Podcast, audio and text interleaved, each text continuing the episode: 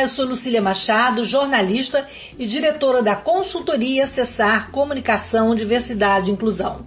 Este é o podcast Acessando Lucília, que você ouve e assiste todas as terças-feiras, a partir das 18 horas, na web rádio Censura Livre, pelos canais do Facebook e do YouTube. Fique com a gente!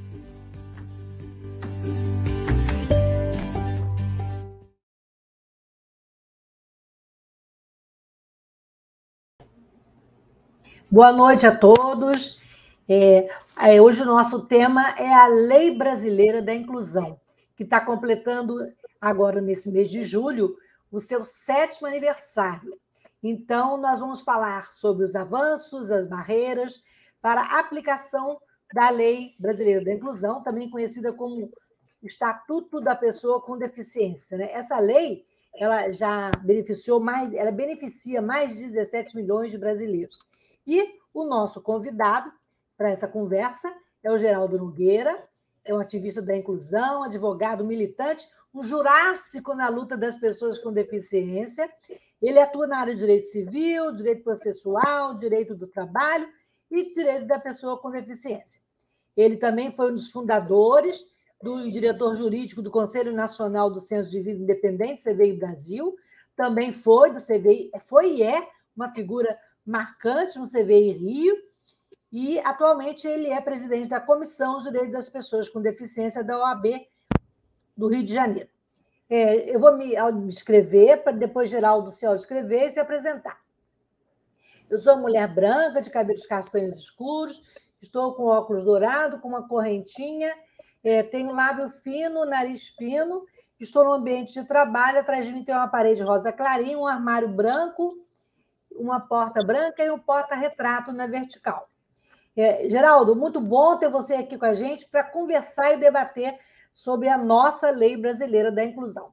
Seja bem-vindo, então se autodescreva e vamos começar aí a nossa conversa. Vamos lá, Lucinda, eu que agradeço, agradeço a todos vocês da Rádio Censura Livre, né? Que faz esse programa tão importante e dá espaço para a voz da pessoa com deficiência. Eu aproveito para me descrever. Eu sou um homem branco, de pele branca, né? Tenho os cabelos também grisalhos, mais para branco do que para grisalhos, né? E estou aqui usando um óculos e estou de paletó azul marinho escuro, uma camisa branca e uma gravata vermelha. Ao fundo, eu tenho uma parede creme, só isso que está aparecendo aqui no vídeo.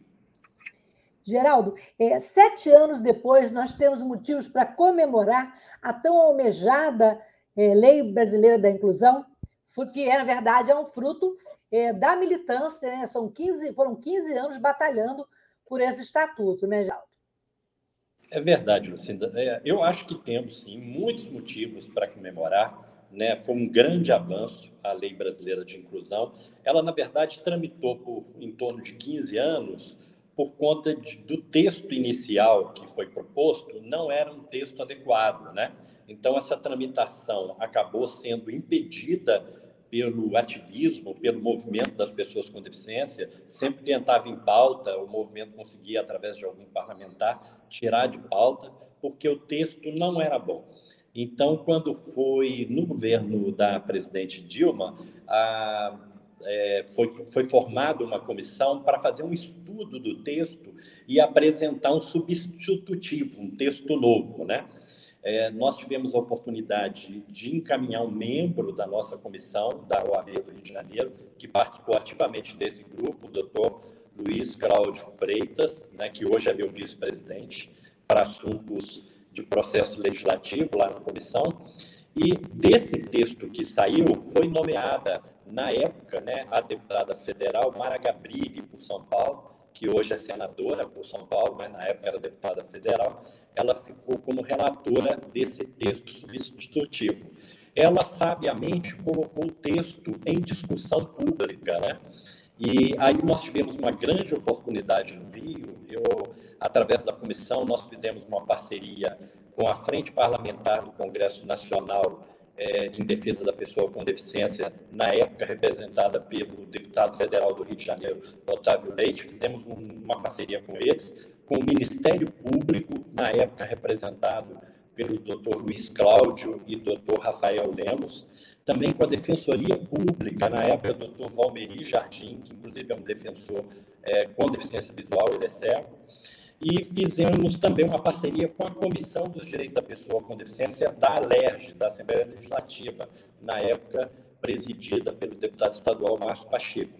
Então, nós fizemos esses conjuntos e fizemos dois grandes eventos no Rio. Um na UAB, que reuniu em torno de 500 pessoas, e o outro no Hotel Merit, em Copacabana, que também reuniu mais 600 pessoas. Não obstante esses dois eventos, nós percebemos que o espaço e o tempo foi curto para debater tanto assunto que tinha nessa lei.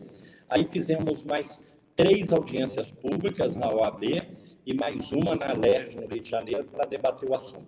Desse trabalho todo, nós produzimos um documento de sugestão, que foi entregue à deputada, né, é, com em torno de umas 14 páginas, e uma das sugestões que constou nesse documento, é, que saiu da comissão da OAB, foi o nome Lei Brasileira de Inclusão. Até então, o nome era só Estatuto da Pessoa com Deficiência, mas como era um nome que não agradava ao movimento, né, porque, na verdade, o Estatuto ele sugere muita tutela, proteção, acolhimento né, de um grupo fragilizado, e a gente sempre lutou por igualdade de oportunidades. Então, aí veio a ideia do nome Lei Brasileira de Inclusão, saiu da OAB do Rio. É, eu tive, fui convidado né, pelo pelo por essa frente parlamentar do Congresso Nacional, que na época é, participavam mais de 100 deputados do Brasil inteiro, e estando lá, é, tinha, é, teve uma audiência com a presença de em torno de 80 deputados, presidida pela Maria Gabrilli na época, né, com a participação efetiva do deputado aqui do Rio, Otávio Leite, e aí nós entregamos esse documento e defendemos alguns pontos de mudança na proposta inicial e defendemos o nome Lei Brasileira de Inclusão. O fato é que vingou e saiu... Então, a lei, a lei, o, nome é um, é um nome é um nome carioca, uma inspiração carioca, né? É uma inspiração carioca. É, Geraldo, é, qual, não, é. Quer complementar? Pode complementar. Não, não, eu ia dizer, como outras né, questões que a gente apresentou, foi um documento extenso de sugestões, né, a gente pode colaborar bastante com a, a, a, a, lei, a cara nova da lei, né, que é a lei que está aí hoje. Né? É, então... A Lei Brasileira da Inclusão, nossa LBI, né, é, nós conquistamos vários é, na, na, área da habitação, da saúde, é, na, na, educação, por exemplo, a proibição de matrícula das escolas comuns, né? é acessibilidade nos ambientes físicos, os sistemas informatizados, é muita coisa na área da informação e da comunicação. No entanto, apesar de tantos avanços, ainda existem inúmeros desafios para plena aplicação dessa lei. Quais os principais gargalos que você ainda vê para efetivação, ou, ou seja, para que a LBI seja, é, esteja no nosso cotidiano, que ela esteja aplicada no nosso cotidiano? Lucinda, é o seguinte, na verdade, como a lei é muito complexa, né, e ela atua em vários setores da sociedade, né, a lei, inclusive, ela fez uma grande alteração. Quando você iniciou, você disse que a lei é importante, né, e é para 17 milhões de pessoas no Brasil. Na verdade, é muito mais. Eu diria que para toda a sociedade brasileira, porque uma das mudanças que a lei fez foi no Código Civil. A lei é, mudou o conceito de incapacidade, né? e mudou também o conceito que havia no Código Civil, o conceito de interdição das pessoas. Né? Hoje, na verdade, não existe mais a interdição, existe a curatela e a tomada de decisão apoiada. Isso vale não só para pessoas com deficiência, mas para todas as pessoas da sociedade que, em determinado, em determinado momento da sua vida, pode necessitar dessa proteção legal, né? ou desse amparo né, legal. Então, a lei influencia na vida de muitas pessoas e não só da pessoa com deficiência. Então, a, amplitude que ela atinge em, em quantitativo de pessoas, eu diria que é praticamente toda a sociedade brasileira em algum momento. Né? É, os, gar, os gargalos que temos são muitos, porque, como ela é muito complexa, ela, ela é uma lei, né, como é um estatuto, ela tem é, muitos artigos que nós chamamos no mundo jurídico de eficácia contida, né? Ou seja, ele tem uma eficácia, mas está contida dependendo de uma regulamentação. Né? Então, enquanto não sai essa regulamentação para esses determinados artigos, esse é um gargalo que nós estamos esperando resolver, né? E aí eu poderia citar como exemplo o artigo 2 da lei, que define, por exemplo, o conceito de pessoa com deficiência. Né? Ele define o conceito de pessoa com deficiência e lá no seu parágrafo primeiro ele disse que a avaliação da deficiência, quando necessária, será biopsicossocial realizada por equipe multiprofissional e interdisciplinar e considerará, aí vem, né, os elementos. E é, essa, esse instrumento né, para avaliar a pessoa com deficiência, para ver se ela se enquadra nesse conceito da lei, do artigo 2 é um instrumento que ainda não saiu, ainda não foi regulamentado esse artigo, né? Então, já começa ele, é, ele é polêmico, ele está tá gerando uma certa polêmica, né? É, esse instrumento é, que foi é, por, par, por, parte do governo, né? É, a sociedade, a militância, as organizações, é, não tem, vem algumas falhas, né, Geraldo? É, na verdade, ele ainda não existe, né? ele não saiu esse, esse instrumento. Né? É, o artigo requer que seja é, colocado um, um, instrumento de avaliação para, os técnicos é, poder apurar se a pessoa tem uma deficiência e qual grau da deficiência ela tem. Né? Se uma deficiência leve, moderada ou severa. Isso precisa de ter um instrumento. Né? O fato é que o governo já avançou nesses anos, nesses sete anos, vem avançando nisso, muitas discussões. Eu creio que esse modelo está praticamente pronto, deve estar tá aguardando é, uma, uma, um momento oportuno por questões econômicas, né? porque à medida que entrar em vigor essa regulamentação, nós vamos ter um impacto, por exemplo, na concessão do BBC, que é o benefício da prestação continuada. Né? Hoje, a gente tem um índice de, por exemplo, das, de 49% das pessoas que requerem o benefício da prestação continuada, 49% alcançam esse benefício.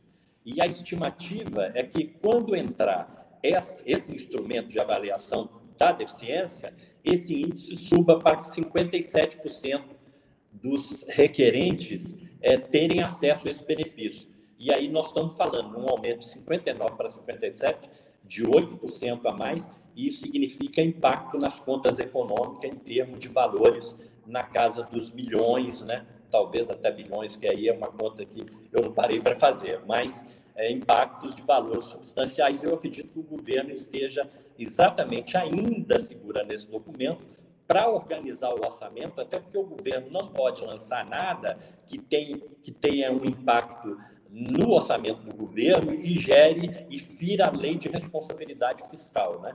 Então, provavelmente está havendo um estudo econômico para ver de, de onde vem esse custeio para bancar essa mudança no conceito da lei.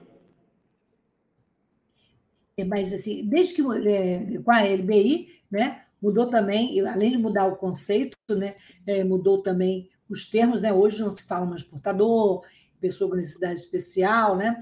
É, qual a importância dessa, dessa da, da, abandonar o modelo médico, né? E passar a ver esse modelo biopsicossocial em que as pessoas não veem a nossa cadeira de rodas, mas nos veem como pessoa, né, Geraldo?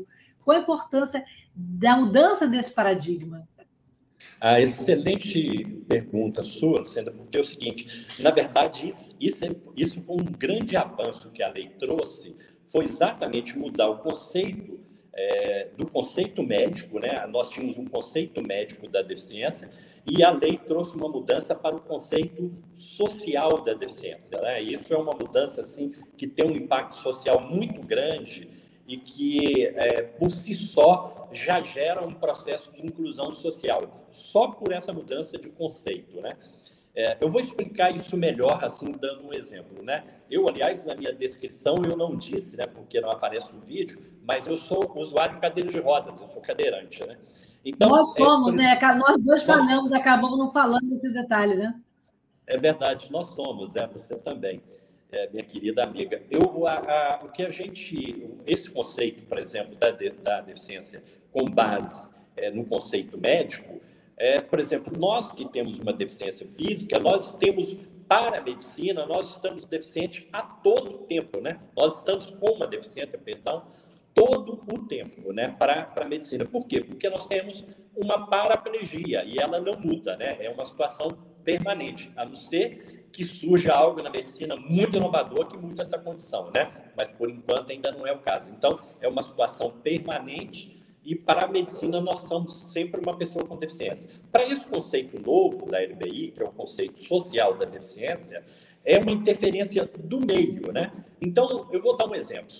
Vamos supor que eu esteja caminhando com um amigo sem deficiência por uma calçada muito acessível, com rampas, o piso bem tratado, e eu estou andando ao lado dele normalmente tocando a minha cadeira e a gente já vai numa boa conversa.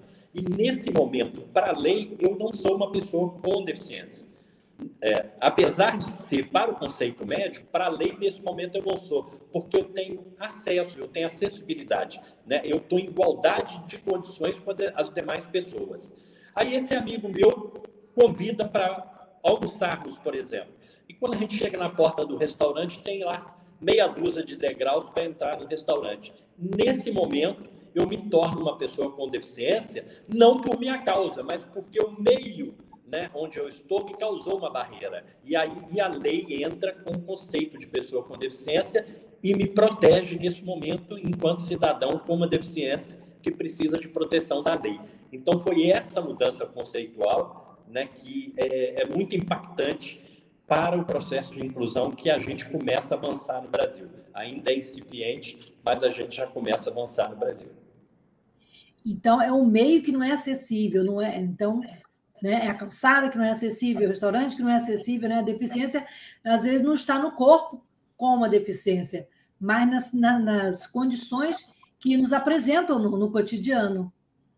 Exatamente. É, é, a interação do meio, né? O próprio conceito no artigo 2 ele diz aqui que é, ele diz assim, ó, considera a pessoa com deficiência aquela que tem impedimento de longo prazo de natureza física, mental, intelectual, sensorial, o qual, em interação com uma ou mais barreira, pode obstruir a participação plena e efetiva é, na sociedade, em igualdade de condições com as, mais, as demais pessoas. Então, foi o exemplo que eu dei. Quando eu andava com esse amigo numa calçada acessível, eu estava em igualdade de condições com, com, com, ele. Então, não tinha uma deficiência. Eu só torno, me torno uma pessoa com deficiência e preciso do amparo da lei quando eu tenho um impedimento. E não precisa ser só a questão da rampa, né?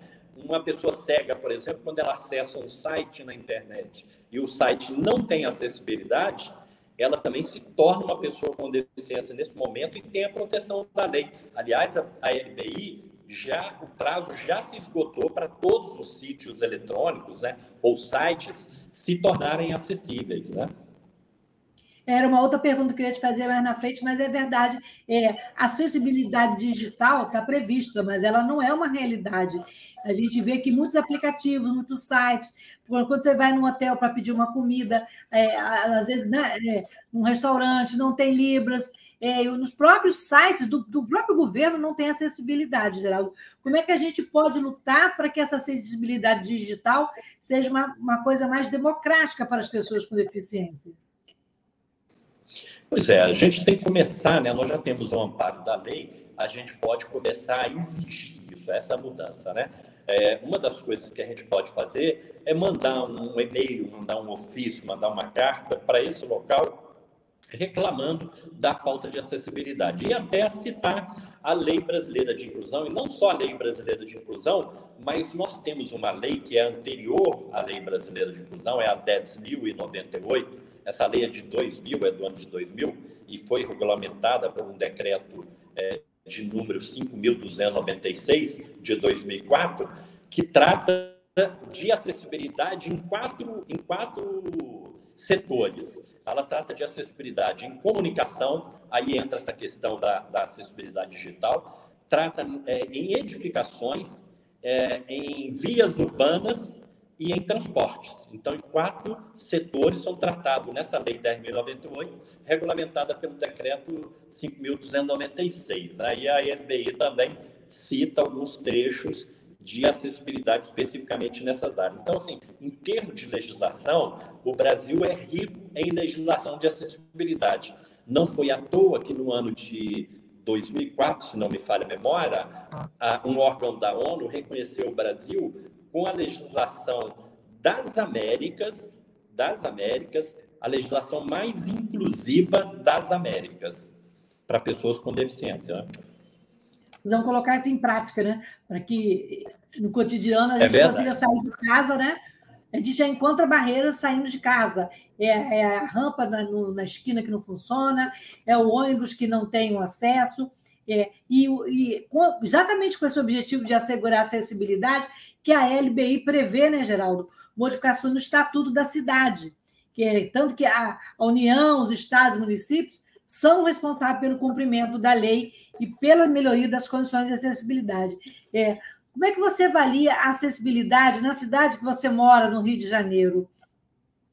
Olha, acessibilidade no Rio, né, assim, nos, na, é, principalmente na área central do Rio, vamos colocar o centro da cidade, é muito ruim, né? Porque o Rio é uma cidade antiga, a gente tem ali no centro é, uma área bem antiga mesmo, assim, que vem da época do Império, né? Então a gente tem ruas muito estreitas, com calçadas muito altas e com rampas improvisadas, né, por pessoas que são trabalhadores, da, vamos dizer assim, da, de obra, mas não são técnicos que conheçam a acessibilidade. Então o cara vai ali, que ele é um pedreiro, ele faz uma improvisação, mas todo fora dentro da norma, né, fora da norma, né. Então, a gente encontra muito esse tipo de situação e o Rio, como um todo, por ser uma mega cidade, né, carece muito de manutenção. Né? O Rio não tem um programa assim, de revitalização das calçadas, já era para ter há muitos anos. O Rio está devendo isso, né? as administrações sucessivamente é, vem passando, encontrando é, vários problemas financeiros, etc., e acaba não investindo nisso. Isso não é prioridade dos governantes. Né? Então, a gente já precisava de um planejamento, de um programa de revitalização de calçada no Rio de Janeiro. É, nós tivemos algumas obras assim que foram impactantes aí falando de Rio de Janeiro, né, alguns projetos. É, um ficou muito conhecido chamado Rio Cidade. Esse projeto, ele na época, agora eu esqueci a quantidade de bairros, mas eu acho que foram 46 e ele nos trechos, quer dizer, não acessibilizou o bairro todo, mas alguns veios, vamos dizer assim, principais em bairros, como Copacabana, Leblon, Ipanema, principalmente Zona Sul, né? É, mas também teve em Campo Grande, em outras regiões. E onde passou essas obras, passaram nessas obras do Rio Cidade, ficaram bem legais. Você vai hoje no bairro de Leblon, né, porque foi, é, foi feito um concurso com escritórios de arquitetura, e o escritório, por exemplo, que atuou no Leblon, fez uma acessibilidade muito boa, sabe? Assim, as rampas são muito suaves, são muito bem executadas, com um material muito resistente, que vem resistindo aos anos. Não há, é difícil encontrar uma rampa quebrada, que tem um buraco, alguma coisa, ou que acumule água, né? Então, é, mas são coisas pontuais, né? A gente, na cidade como um todo, não tem. Mas, assim, esse, essas obras mostraram que é possível. Aliás, aqui vai um elogio, um agradecimento ao CBI Rio, né, que você citou, essa ONG tão importante, porque na, na época dessas obras, o CBI foi o consultor de acessibilidade da prefeitura, acompanhando todas as obras para que saísse com perfeição essas obras no Rio de Janeiro. Né? Então, onde tem obra do Rio Cidade, ficou bacana. Se, se a acessibilidade aqui nas grandes cidades já é difícil, é, no interior, e ainda mais nas regiões norte e nordeste, a gente sabe que a situação é pior. É, como é que como é, as, as, a militância, como as pessoas com deficiência podem se mobilizar para pressionar, através da Lei Brasileira da Inclusão, uma mudança ou uma cobrança de mais políticas públicas nessa linha, Geraldo. E você responde depois do intervalo, que agora a gente faz um intervalo de 30 segundos e a gente volta a esse assunto. Então, antes do intervalo, vou colocar aqui os comentários dos nossos ouvintes, lembrando que as pessoas podem fazer perguntas e comentar aqui no chat. Então, Antônio, pode colocar aí para gente os comentários? É o Joselito Arcanjo do Nascimento é, falou que vai assistir a gente. Muito obrigada, Joselito. Boa noite, Lucília Machado. Boa noite, Geraldo Nogueira. Muito obrigada. É, eu acho que sim, temos que comemorar, sim, diz Joselito. E tem mais um comentário aí da ouvinte Delma Pacífico. É, mudar esse conceito de deficiência é uma conquista social imensa e é um marco para a nossa sociedade. Então, vamos lá, Geraldo. Daqui a 30 segundos a gente comenta sobre a necessidade de políticas públicas para pressionar que a Lei Brasileira da Inclusão seja efetiva. A gente volta já. Para manter o projeto da Web Rádio Censura Livre de uma mídia alternativa, buscamos apoio financeiro mensal ou doações regulares dos ouvintes, de amigos e parceiros, já que não recebemos recursos de grandes empresas, políticos ou partidos. Seja um apoiador regular e ouça o agradecimento no ar durante as edições dos nossos programas. Sua ajuda é muito importante para nós. Enviamos prestação de contas mensal aos nossos apoiadores. Temos uma vaquinha virtual permanente. Anote o endereço virtual apoia.se barra CL Web Rádio. apoia.se barra CL Web Rádio. Saiba mais sobre a emissora no WhatsApp 21 96553 8908. Web Rádio Censura Livre. A voz da classe trabalhadora. Para ajudar a Web Rádio Censura Livre, anote os dados da nossa conta. Banco Bradesco, agência 6666. Conta corrente número 5602, dígito 2. Se preferir, nosso Pix é 32 954 696 0001 81. Somos uma emissora sem fins lucrativos e as contribuições são para pagar os custos de manutenção e transmissão. Desde já agradecemos a sua ajuda. Web Rádio Censura Livre, a voz da classe trabalhadora. Olá, eu sou Lucília Machado, jornalista e diretora da consultoria Acessar Comunicação, Diversidade e Inclusão. Este é o podcast Acessando Lucília, que você ouve e assiste todas as terças-feiras, a partir das 18 horas, na web rádio Censura Livre, pelos canais do Facebook e do YouTube. Fique com a gente!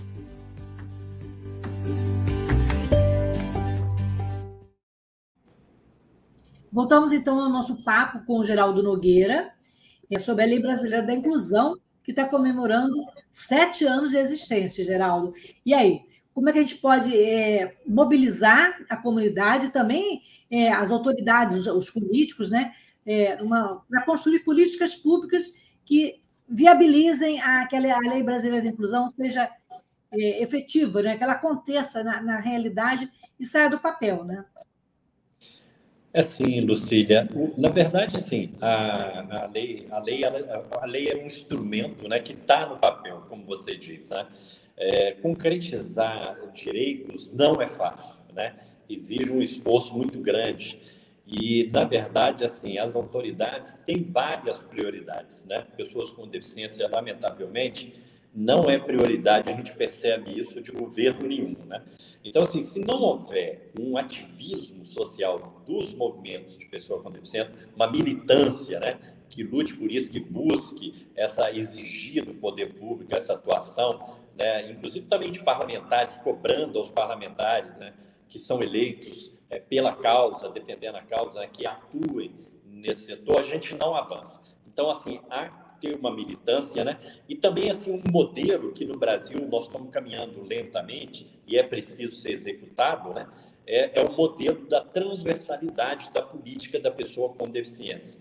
É, nós temos assim vários órgãos sendo criados pelo Brasil, né? Nós temos a Secretaria, por exemplo, Nacional dos Direitos da Pessoa com Deficiência, que essa Secretaria Nacional, por exemplo, ela está nesse modelo de executar a transversalidade política. Mas temos outras secretarias e outros órgãos que não estão, eles viram é, órgãos de execução de ações em benefício da pessoa com deficiência, né? Não que essas ações às vezes não sejam boas e efetivas, mas é uma, o órgão acaba virando uma espécie de mini prefeitura dentro da prefeitura para atender o segmento de pessoas com deficiência.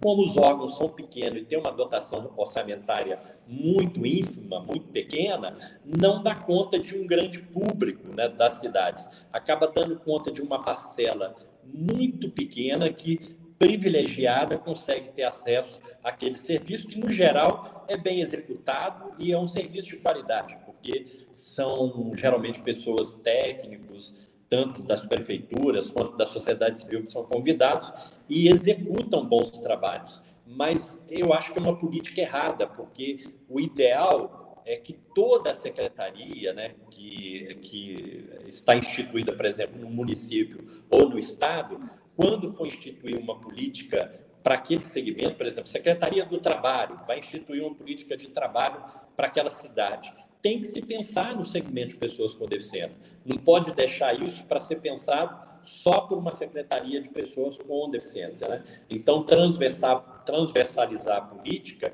é você ter um órgão que oriente os outros órgãos para instituir uma política voltada para o segmento, considerando, voltada não, mas considerando a, a, participação do cidadão com deficiência dentro da sociedade, que também tem que ser atendido. Né? Então, uma secretaria de obras ou uma secretaria de urbanística, por exemplo, de um grande centro, ela vai traçar uma política nova de cuidar das calçadas, né, ou do plano diretor, tem que se levar em conta a questão da acessibilidade para pessoas com deficiência. E, e aí, essa secretaria nem sempre está preparada para isso, então precisa de um órgão que a oriente nesse momento. Então, o papel, no meu entender, dessas secretarias ou esses órgãos, coordenadorias, né, é, assim, voltado para a pessoa com deficiência, deveria ter esse papel de orientação do, das outros, dos outros segmentos para instituir políticas transversais de atendimento à pessoa com deficiência. Só assim nós vamos começar a ter o resultado lá na ponta, né, que é a obra ser executada com acessibilidade. Mas tudo começa na militância, começa na exigência dos direitos, né? tirar a lei do papel, como você bem diz. É, você falou na transversalidade e essa e essa e é realmente eu, eu atuo na universidade da Fluminense eu sinto muito isso. O aluno com deficiência ele é um problema entre aspas né da divisão de acessibilidade. Na verdade é o aluno da universidade. Então assim desde o reitor até é, a portaria, até quem trabalha na guarita, deveria se preocupar, deveria é, estar atento é, às necessidades e às demandas desse estudante, desse servidor, é, seja técnico ou professor, que transita por ali. Né? Então, acontece muito isso. É, a secretaria, o problema da rampa é o problema da secretaria de obras. Não é. Não é, Geraldo? Como é que a gente pode. De que forma a gente pode conscientizar a sociedade de que nós não somos um problema e de que não é, não, não, não, não é específico de um órgão, que a inclusão e a acessibilidade é para todos, para nós, pessoas com deficiência, para as pessoas que vão estão envelhecendo, para, para os carrinhos de bebê, para os pedestres. Como é que a gente pode usar a LBI para conscientizar a sociedade dessa demanda? Pois é, eu acho que é exigindo, né, assim, direitos e até se for o caso buscando o judiciário em muitos momentos para que o judiciário interfira fazendo valer a lei. Se nós temos a lei, né, e você é, se quieta, né, se é, se aquieta, né, e não exige o seu direito que está ali, ele vai sendo deixado para trás, porque, como você bem o diz, a lei tem que ser tirada do papel. E muitas das vezes, para tirar essa lei do papel, né, você tem que ter um ativismo social, tem que estar nessa militância, buscando espaço, exigindo das autoridades. E se nada funcionar, você tem o último recurso, que seria o judiciário, você acionar o judiciário para valer o seu direito, que está escrito ali numa lei e precisa ser implementado. Né? Então, são esses caminhos assim que nós temos no Brasil hoje. A gente vê lá fora né, é, nos países mais evoluídos, eles usam muito a justiça, né, então a coisa acaba funcionando, porque são ações ao tempo todo requerendo o seu direito. Aqui a gente ainda não tem muito esse hábito, né? Então tem algumas ações pontuais e a coisa vai caminhando devagar, né? Nós, inclusive, tivemos recentemente aqui para falar do Rio de Janeiro, né? Nós temos o metrô que hoje se tornou completamente acessível por causa de uma ação civil pública na Justiça, aliás, é, de autoria do CBI Rio, né, dessa ONG, né? É, eu sou um dos advogados, sou advogado assistente desse processo, que está em curso até hoje, né, são mais de 20 anos na Justiça, mas o metrô se tornou totalmente acessível. Em compensação, a Supervia, por exemplo, que conduz os trens né, aqui no Rio, ela é totalmente inacessível, não tem acessibilidade em muitas, na maioria das estações. E recentemente, há uns meses atrás, foi feito um acordo com o Ministério Público do Estado do Rio de Janeiro, foi feito um TAC, né? É, um termo de ajustamento de conduta com o Ministério Público para se tornar acessível. O, o que foi ruim nesse acordo, quer dizer, por um lado é muito bom, eu acho que tem que ser comemorado, mas a, a única coisa ruim é que o Ministério Público acabou, dentro desse termo de ajustamento de conduta, ter um prazo de mais 12 anos para a supervia se tornar acessível. Então, veja bem que assim as leis já existem há muito tempo, a obrigatoriedade de ser acessível já existe há muito tempo, eles nunca cumpriram, agora vão ter que cumprir, porque fizeram um acordo com o MP, mas ganharam esse prazo aí longo ainda para a gente ter as estações de trem do Rio de Janeiro todas acessíveis. Né? Então, é uma a luta gente, grande, né? A justiça tarda, ela não falha. Nesse caso, a justiça vai tardar, né? Espero que ela não falhe novamente, mas assim é muito tempo. É, exatamente, vai, vai tardar, né? Já está tardando, né? Porque e surgiu esse caso, é, não sei se você lembra, de um aluno de, de uma universidade, já foi da UERJ, que ele acionou a Supervia por conta dos trens. Aí a Supervia fez um acordo é, pagando, querendo pagar o transporte dele. A gente não quer que pague o transporte, a gente quer que o transporte seja acessível. Justo, Geraldo? É, não, exatamente. É. Tiveram muitas ações contra a Supervia, né? mas um volume imenso de ações. Agora, com esse acordo com o MP, com o Ministério Público, todas essas ações elas caem por terra, né? porque o, o, a Supervia acabou ganhando esse, fazendo esse acordo, ganhando esse prazo para executar. É, o ano que vem ele já começa a execução de obras em algumas estações, e aí, durante o tempo, até o final de 12 anos, eles deverão estar com todas as estações acessíveis, né? Então, e não tem então, como fazer isso antes, não tem como pressionar, não tem como recorrer para que esse prazo seja menor? É, pois é, é, tudo é possível né, no mundo jurídico, né, mas a princípio não. Né, é, provavelmente eles vão querer abrir mão desse acordo. Já foi feito, foi assinado pelas autoridades. Né, Você imagina, daqui a 12 anos, uma pessoa é. já pode ter morrido que usa o trem. É.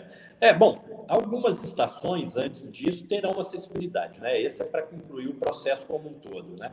A gente tem que entender também, assim, que é, um, é uma, uma empresa grande, né? Com, com, complexa, com várias variáveis envolvidas né? nesse tema, mas é, de qualquer forma que a gente analisa, o prazo ainda é um prazo grande, né? Mas, enfim, está caminhando, né? É um, eu até escrevi um artigo, viu, Lucília, que eu intitulei é, chorar ou comemorar, porque é exatamente isso, né? A gente fica até na dúvida se é comemorar ou chorar, né? É verdade. É triste. Ah, eu vou procurar aqui para colocar aqui para os nossos ouvintes, Geraldo, bem interessante. Está é, na internet, sim. É. É. Voltando lá ao AB, é, o que, que o AB tem discutido ou tem é, levantado como bandeira dentro da Lei Brasileira de Inclusão? As pessoas procuram a, a OAB para para né, terem ajuda, auxílio é, na execução da, da LBI, seja no caso das escolas, no mercado de trabalho? É, o que mais chega de demanda para a gente é com relação às escolas, né?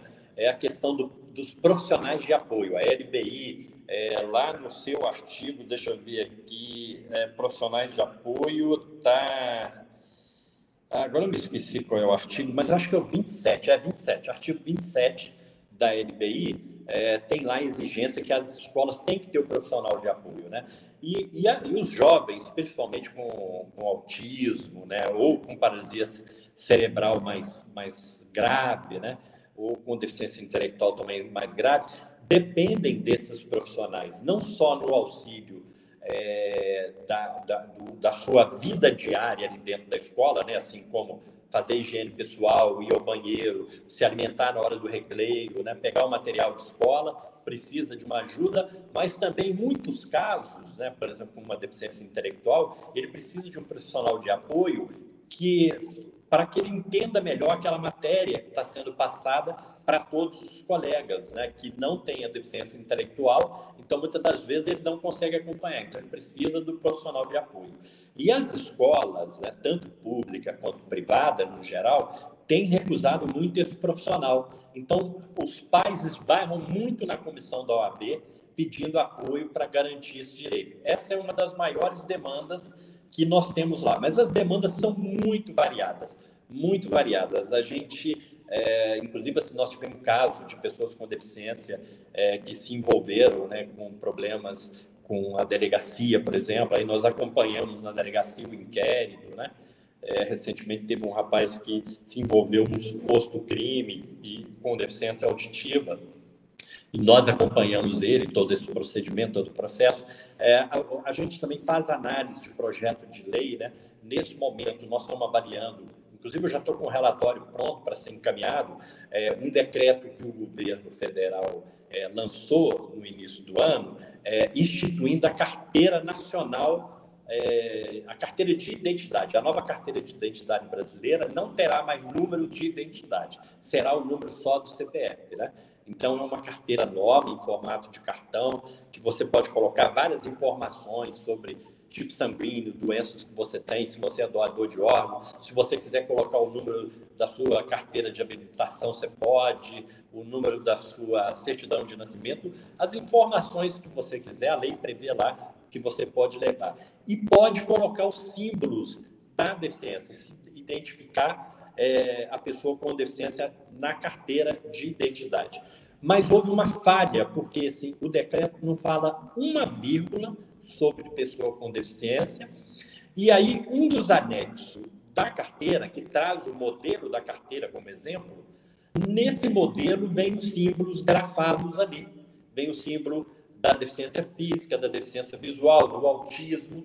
No entanto, no decreto não, tá, tem nada descrito sobre isso. Isso foi uma grande falha que nós, da comissão, estamos fazendo um parecer, vamos encaminhar ao governo federal, através do CONAD, o Conselho Nacional, e através da Secretaria Nacional da Pessoa com Deficiência, para é, que o governo reedite esse decreto e coloque essa possibilidade no decreto da pessoa inserir esse, esses ícones, né? ou esses símbolos que representam a deficiência. E é voluntária, quem quiser colocar. Mas ajuda muito né? a identificação muito importante. do que a pessoa tem uma deficiência. Muito importante. É, só, só te cortando um pouquinho, para falar que está na tela aí é, o link do seu artigo. É, Geraldo Nogueira, choraram comemorar no dia, foi publicar no jornal O Dia, é o dia.ig.com.br barra opinião, barra 2022, barra 01632228, Geraldo Nogueira, chorar ou comemorar. Vale a pena a leitura do artigo do Geraldo. É, então, exatamente esse, né, Geraldo? O papel é, desse trabalho da OAB, e também, mas é papel também da pessoa com deficiência denunciar, é, correr atrás, militar. Né? Tem um pai de um aluno aqui na UF que ele baixou a Lei Brasileira de Inclusão no celular e qualquer coisinha ele pega o celular, abre a lei, porque só conhece a lei.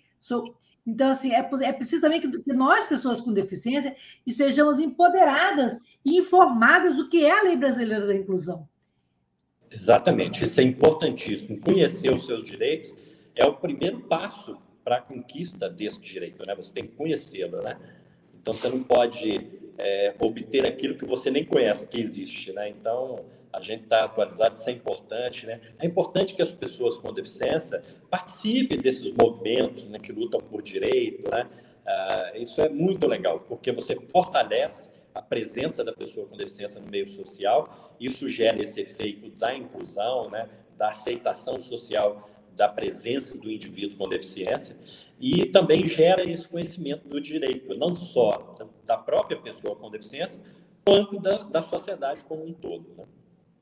Geraldo, apesar da, da, lá da Lei Brasileira da Inclusão, o artigo 88 é, considerar que, que é crime né, discriminar alguém em razão da sua deficiência, nós sentimos na pele, nas rodas, né, diariamente com episódios é, do preconceito né? Então, qual a importância do combate e a discriminação ao capacitismo nesse mundo de hoje? Pois é, isso foi uma inovação muito grande também que a LBI trouxe. Né? Na verdade, ela tipifica o crime de discriminação, na verdade, está tipificado no artigo 4, parágrafo 1 do artigo 4. É a tipificação do que é crime de discriminação.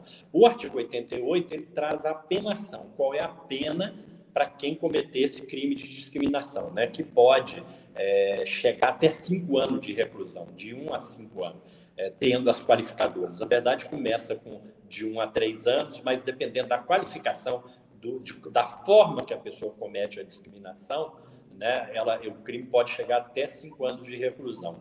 Mas o, antes da lei brasileira de inclusão, não tinha esse crime de é, discriminação. A, toda discriminação com relação à pessoa com deficiência era enquadrada no Código Penal como crime de injúria. Né? E muitos delegados, ainda hoje, na hora que chega um problema desse na delegacia, por não conhecer nada sobre a deficiência, eles colocam como crime de injúria, mas já existe o crime de discriminação, que inclusive a pena é mais severa. Né?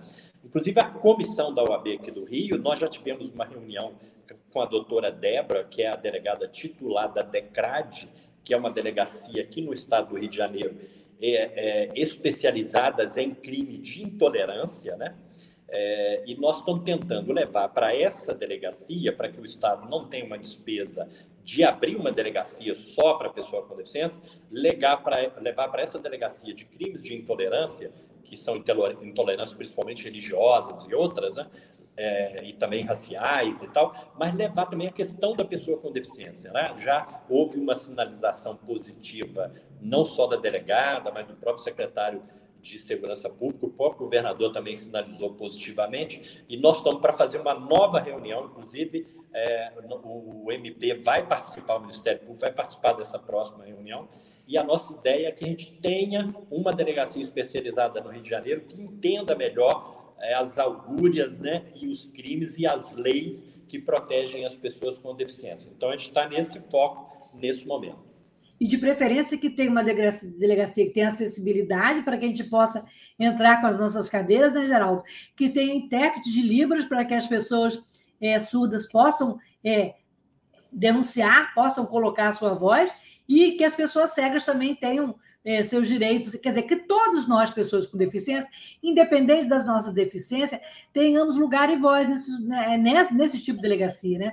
Importante também é, pontuar, é, eu sou da Frente Nacional de Mulheres com Deficiência, e uma delegacia também que tem esse viés é, do, do, combate à violência é, das mulheres com deficiência, né? Então a gente vê, por exemplo, é, esse caso de estupro que aconteceu numa cesariana com uma mulher. Se fosse uma mulher, quer dizer, a mulher ali estava, né?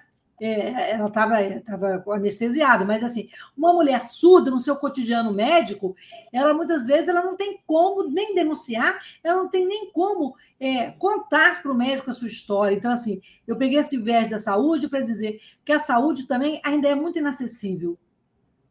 É verdade, Lucília. Na verdade, assim, é, eu fiz um breve estudo até porque a gente estava mexendo nessa questão, e até escrevi um artigo também, já vou falar de outro artigo, né? Que é violência contra pessoas com deficiência. Quem tiver curiosidade, dá uma. Já vou procurar aqui. É, nesse artigo, eu trouxe alguns dados lá sobre violência contra pessoa com deficiência em São Paulo e no Brasil. Né? Porque São Paulo tem uma delegacia especializada Sim. e essa delegacia no ano de 2000 é, registrou é, 700, não sei, agora não me lembro o número certo, mas mais de 700 casos registrados só em um ano e só em uma delegacia em São Paulo, né? E no Brasil, é, a maior incidência da violência contra a pessoa com deficiência é caso de estupro, é contra a mulher com deficiência e, com, e contra a deficiência intelectual, né? Porque geralmente são mulheres que é o que você falou, às vezes tem dificuldade de explicar o que aconteceu, né? E há o abuso nesse sentido, né?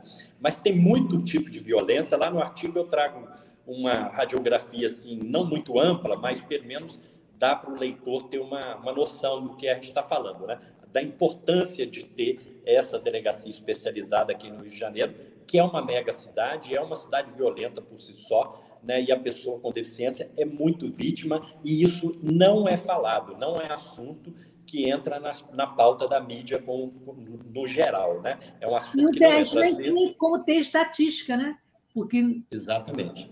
Não, não tem um órgão que, que centralize ou que atenda a, a esse tipo de crime, né? É, assim, é triste, e a gente vê que a cada dia vai aumentando o número de violência é, até não só violência doméstica, mas outros tipos de violência contra as mulheres com deficiência. Né?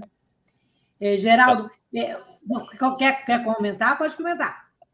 Não, eu ia concordar com você que é verdade. A cada momento surge mais essa violência e a gente precisa tomar uma medida, porque assim é grave a violência com, contra pessoas com deficiência, sabe? Às vezes mais do que outros segmentos, mas não é importante, não é divulgado, não aparece na mídia e essas pessoas sofrem caladas essas violências que muitas das vezes acontecem no próprio seio familiar, né, com parentes, com vizinhos próximos, né? E essas pessoas não têm como fazer essa denúncia. E quando chega numa delegacia, aquelas pessoas não entendem é, muitas das vezes o que a pessoa está narrando, né? Porque não tem a convivência com uma pessoa com deficiência, não sabe o que é uma deficiência intelectual ou uma surdez. Né? E é muito complicado isso, né? Muitos, muitas, muitos policiais às vezes tentam o surdo falar, né? Tentam pressionar o surdo para que ele fale, né? Então é desconhecimento demais e a gente precisa ter uma delegacia especializada. Geraldo, a gente falou da educação, né? Os avanços da LBI em relação à educação e em relação ao trabalho. É, como que a LBI contribuiu é, para o melhor acesso ao mercado de trabalho, para a diversidade? Olha, é, assim, eu, inclusive, assim, é, eu tenho uma notícia, né, que, que a, a LBI vem sendo regulamentada, né, cada hora sai um decreto regulamentando um artigo, né, esse, por exemplo, lá o artigo 2 que trata do conceito, já tem praticamente, é o que eu disse, um decreto minutado e um instrumento para definir. Está faltando só a questão econômica, provavelmente dependendo do Ministério da Economia, para dizer, olha, pode soltar que a gente vai ter recurso para pagar, né? Agora, com relação ao trabalho, né, o, lá eu, eu tenho dito que, por exemplo, é, nós temos a questão do trabalho apoiado, né, o trabalho apoiado. Esse é um grande avanço, porque assim é uma coisa que a gente quase não fala, mas a lei trouxe essa obrigatoriedade do trabalho apoiado. Isso é muito importante para quem tem uma deficiência intelectual e quer. Eu vejo vários jovens, né, falando para os seus pais que quer trabalhar porque vê a dificuldade em casa, tem a noção de que trabalhar ele vai ter dignidade porque ele vê o irmão que é um trabalhador ou tio ou pai sendo uma pessoa mais digna, o trabalho gera dignidade e gera o respeito dos próprios familiares, né? a gente aqui, isso é fato na vida de qualquer um, não precisa ter deficiência, não. Se uma pessoa está em casa e não tem um trabalho, ele acaba naquele grupo familiar, ele não tem a dignidade que os outros que são trabalhadores têm. Né? Então, o trabalho, até por esse motivo, é importante na vida das pessoas. Então, muitos jovens com deficiência intelectual é, vê isso acontecendo, percebem, têm essa percepção, têm essa noção e querem trabalhar, mas não conseguem, porque nós não temos um modelo do trabalho apoiado, né? É, às vezes as pessoas pensam que será um grande prejuízo para a empresa, mas não. Tem muito trabalho que são trabalhos repetitivos, né, que não podem ser feitos por robô e que pode ser feito por uma pessoa com deficiência, tendo o apoio de um profissional especializado, né? Só que essa pessoa, uma pessoa, por exemplo, pode dar o apoio a vários profissionais com deficiência ao mesmo tempo, né? E pode ter uma produção muito grande naquele trabalho, se for um trabalho adequado para aquele tipo de deficiência. Então, assim, a gente precisa pensar nessas coisas, porque são é, pessoas com deficiência que, dentro da própria deficiência, estão mais excluídos do que as outras pessoas com deficiência que têm seu intelecto preservado, conseguem se defender de uma forma melhor. Então, a LBI, eu queria citar esse ponto para não deixar excluído né, esse segmento é, que é tão excluída ainda da deficiência intelectual, às vezes pelos seus próprios familiares e muito mais pela sociedade e até por nós mesmo do movimento de pessoas com deficiência, que às vezes esquecemos né, desses nossos companheiros que têm a limitação da deficiência intelectual e precisa ser amparado. Né? E a lei trouxe essa novidade de estabelecer o trabalho apoiado. E eu soube que o governo está trabalhando nesse momento num decreto para regulamentar esse artigo e eu acho que vai ser muito bacana. A gente deve ter novidades em breve. Então, a lei brasileira de inclusão, devagar, ela vai sendo regulamentada e vai trazendo essas mudanças, essas novidades, como trouxe agora, é, no, no final aí do ano passado, o, instituiu o, o auxílio inclusão, né, que foi um benefício para que as pessoas não percam mais o BPC, a pessoa tem aquele benefício da prestação continuada e quando ia para o mercado de trabalho, perdia o benefício. Então, muitos não queriam ir para o trabalho porque ia arrumar um trabalho para ganhar um salário mínimo e o benefício da prestação continuada paga um salário mínimo. Então, ela preferia ficar com o benefício. Né? Agora, ela pode ir para o trabalho para ganhar aquele um salário mínimo e vai ganhar o auxílio inclusão, que é mais a metade do salário que ela ganha é, do BPC que ela ganhava, ela vai continuar ganhando mesmo trabalhando. Então, é uma novidade que há pouco tempo foi regulamentada pela LBI. Né? Então, são muitas coisas aqui, olha, mas tem Não é só moradia. Em relação à moradia, a LBI também tem uma preocupação com a moradia. E moradia, vejo... artigo 31 da lei. Só, é. só complementar, eu tenho participo de um grupo de pessoas tetraplégicas como eu, e uma das preocupações é que muitas pessoas que dependem do BPC, que têm como seus é, acompanhantes cuidadores os pais que estão ficando idosos, né, aquela possibilidade da moradia inclusiva. O que, que, o que, que a LBI diz sobre isso e, e como é que a gente tem avançado nesse sentido? Pois é, a LBI, ela traz lá no artigo 31, acho que foi, poxa, perfeito você lembrar também. Eu sou apaixonado por esse tema dentro da LBI, porque eu acho que nós precisamos urgentemente, Lucília, avançar nessa questão das moradias assistidas. Né? A OAB, a, perdão, a LBI, olha o cacuete da OAB, a LBI, né, são siglas, a LBI instituiu é, dois modelos de moradias assistidas. Né? Uma é a moradia de vida independente, está lá no artigo 31, e o outro é a, é a moradia é, inclusiva. Né? A moradia inclusiva, é, a LBI considera que são aquelas pessoas que necessitam de uma assistência, uma assistência total, até de decisões. Né? A pessoa não sabe tomar decisão por si só, é, precisa ser alimentada, higienizada, enfim, tá, precisa de alguém interferir. Então, ela teria obrigatoriamente que ir para um modelo de moradia inclusiva, né? E nesse modelo a assistência seria dada, a LBI obriga que a, a, o sistema, é, o SUAS, né? o Sistema Único de, de Ação Social, é que deveria cuidar dessas moradias, disponibilizar recursos para instituir essas moradias. E o vida independente está dentro desse modelo que você citou, no caso de uma pessoa tetraplégica, por exemplo, né, um garoto com uma síndrome de Down, né, mas que consegue trabalhar, consegue tocar sua vida, poderia muito bem morar, morar com um certo apoio que, ele, que a pessoa necessite. Por exemplo, uma pessoa tetra, ela precisa de apoio para sair da cadeira, às vezes para tomar um banho, para se trocar, mas é uma pessoa com um intelecto preservado. Então, ela sai, vai trabalhar, faz tudo, né? Então, naquele ambiente de moradia dela, ela precisa só de um suporte. Então, é um modelo de moradia de vida independente e que, assim, na verdade, cada local pode instituir um modelo próprio dentro desse conceito básico que eu falei, né? Então, cabe muitas coisas, né? Eu eu pensaria, quando eu passei aqui pelo, um, pela Secretaria da Pessoa com Deficiência aqui no município, eu instituí um grupo para estudar a moradia assistida aqui, e a minha ideia era construir um condomínio né,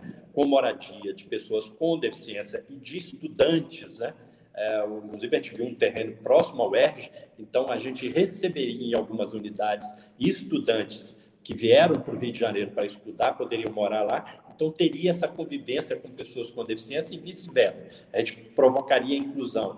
E esses estudantes poderiam pagar um aluguel, então ele vai pagar em outro lugar e pagaria ali, geraria uma receita para o projeto. E o projeto poderia ter uma uma célula básica de apoio, né? Seria uma moradia de vida independente. Teria uma célula básica de apoio com alguns poucos profissionais mantidos pelo poder público. Então, o poder público daria só o espaço e a construção e essa equipe básica, né? E o resto seria gerido pelos próprios moradores né, com esses recursos que entrariam, ou dos próprios moradores, através do seu trabalho, do seu BPC, então levaria. Né? Assim, eu pensei esse modelo, mas a gente não conseguiu, eu acabei saindo de lá antes de concluir esse trabalho, mas eu acho mas que ficou semente, né? E quem sabe ficou semente, Oi? ficou plantada. A semente ficou plantada, né? Ah, e, a lei, a lei brasileira de inclusão é muito rica. Nós estamos no finalzinho do programa, a gente ficaria a noite inteira falando. Né? Eu sei que você sabe de cor e sou o Thiago, fiquei é assim, eu sei você tem a, a, a LB na cabeça, no bolso e em todos os seus momentos, né? Então é importante, foi importante trazer essa discussão aqui, trocar ideias, conhecer e saber dos nossos direitos, Geraldo. É, mais uma perguntinha antes de você fazer suas considerações finais. Sim. Eu queria saber qual a sua opinião para a cota para pessoas com deficiência na política, assim como a gente tem para negro, para as mulheres, dentro dos partidos, né? Olha, Você eu acho importante. É, eu acho importantíssimo, né? Porque assim, a pessoa com deficiência ainda é muito invisível na sociedade, né? E essa invisibilidade ela é muito gerada pela falta da presença da pessoa com deficiência é, em ocupar esses espaços, né? Então, porque ela tem uma dificuldade maior. Né? Os próprios órgãos, é muito comum né, a gente ver os órgãos é, voltados para a pessoa com deficiência sendo gerido por pessoas que não têm deficiência. Né? Isso reforça essa invisibilidade social que a pessoa tem e o estigma de que a pessoa com deficiência tem que ser cuidada e protegida por uma pessoa sem deficiência, né? À medida que você tem na própria gestão pública pessoas sem deficiência cuidando de uma temática que deveria ser cuidado pelas próprias pessoas com deficiência. Quando você já não tem isso mais nos outros segmentos, né?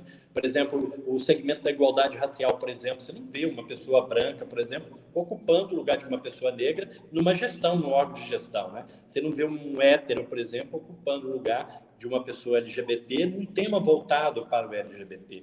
E da mulher também você não vê um homem, né? Mas na pessoa com deficiência você vê pessoas sem deficiência, né? Então, assim, eu acho que as cotas ainda são necessárias exatamente para obrigar, porque se for para o, é, se for só pelos belos olhos das pessoas com deficiência não vai acontecer, né? Então tem que vir a lei para proteger. As cotas ainda são necessárias pelo atraso social que nós vivemos ainda enquanto sociedade brasileira, que não tem essa dimensão da importância da inclusão e da visibilidade que a pessoa com deficiência precisa e da ocupação de espaço que ela precisa. Né? As pessoas sem deficiência ainda concorrem e disputam é, assim avidamente esses espaços e, por a sua condição sem deficiência, muitas das vezes consegue ocupar esses espaços, causando prejuízo sem precedente né, nessa imagem que a pessoa com deficiência necessita ter no meio social. Né? Então, há muita invisibilidade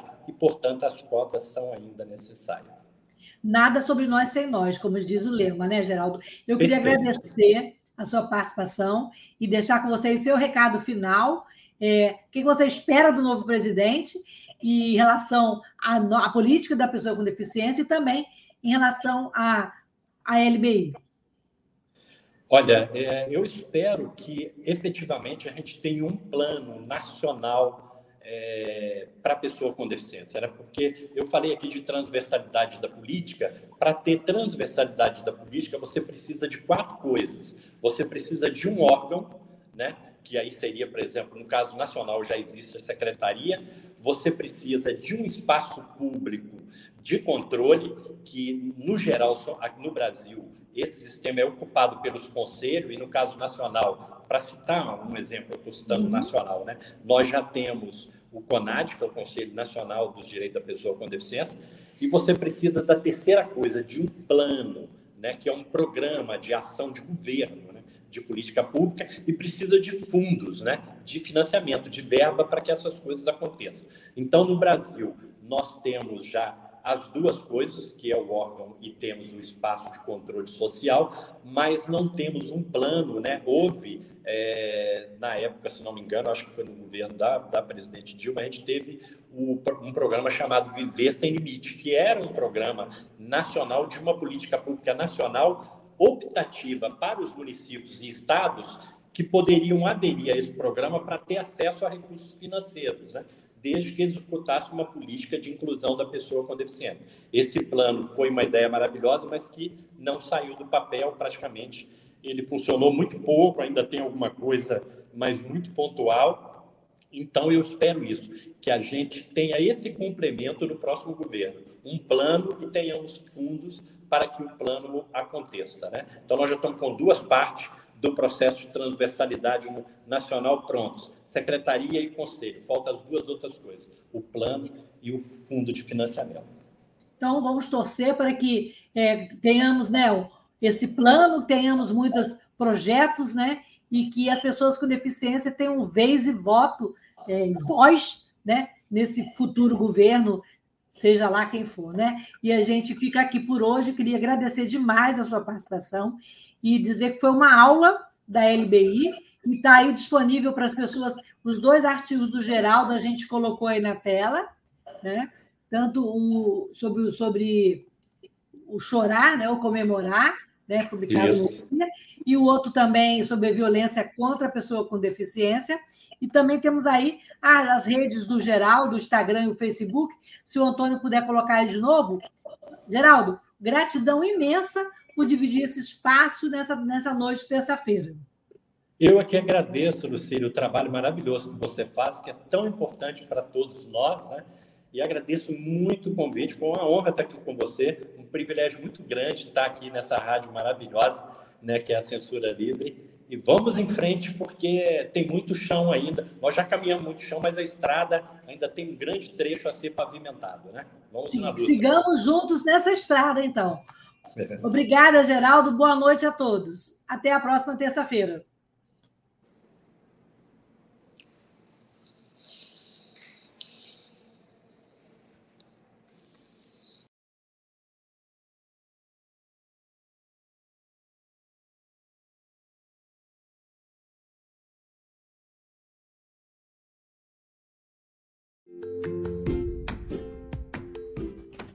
Eu sou Lucília Machado, jornalista e diretora da consultoria Acessar Comunicação, Diversidade e Inclusão.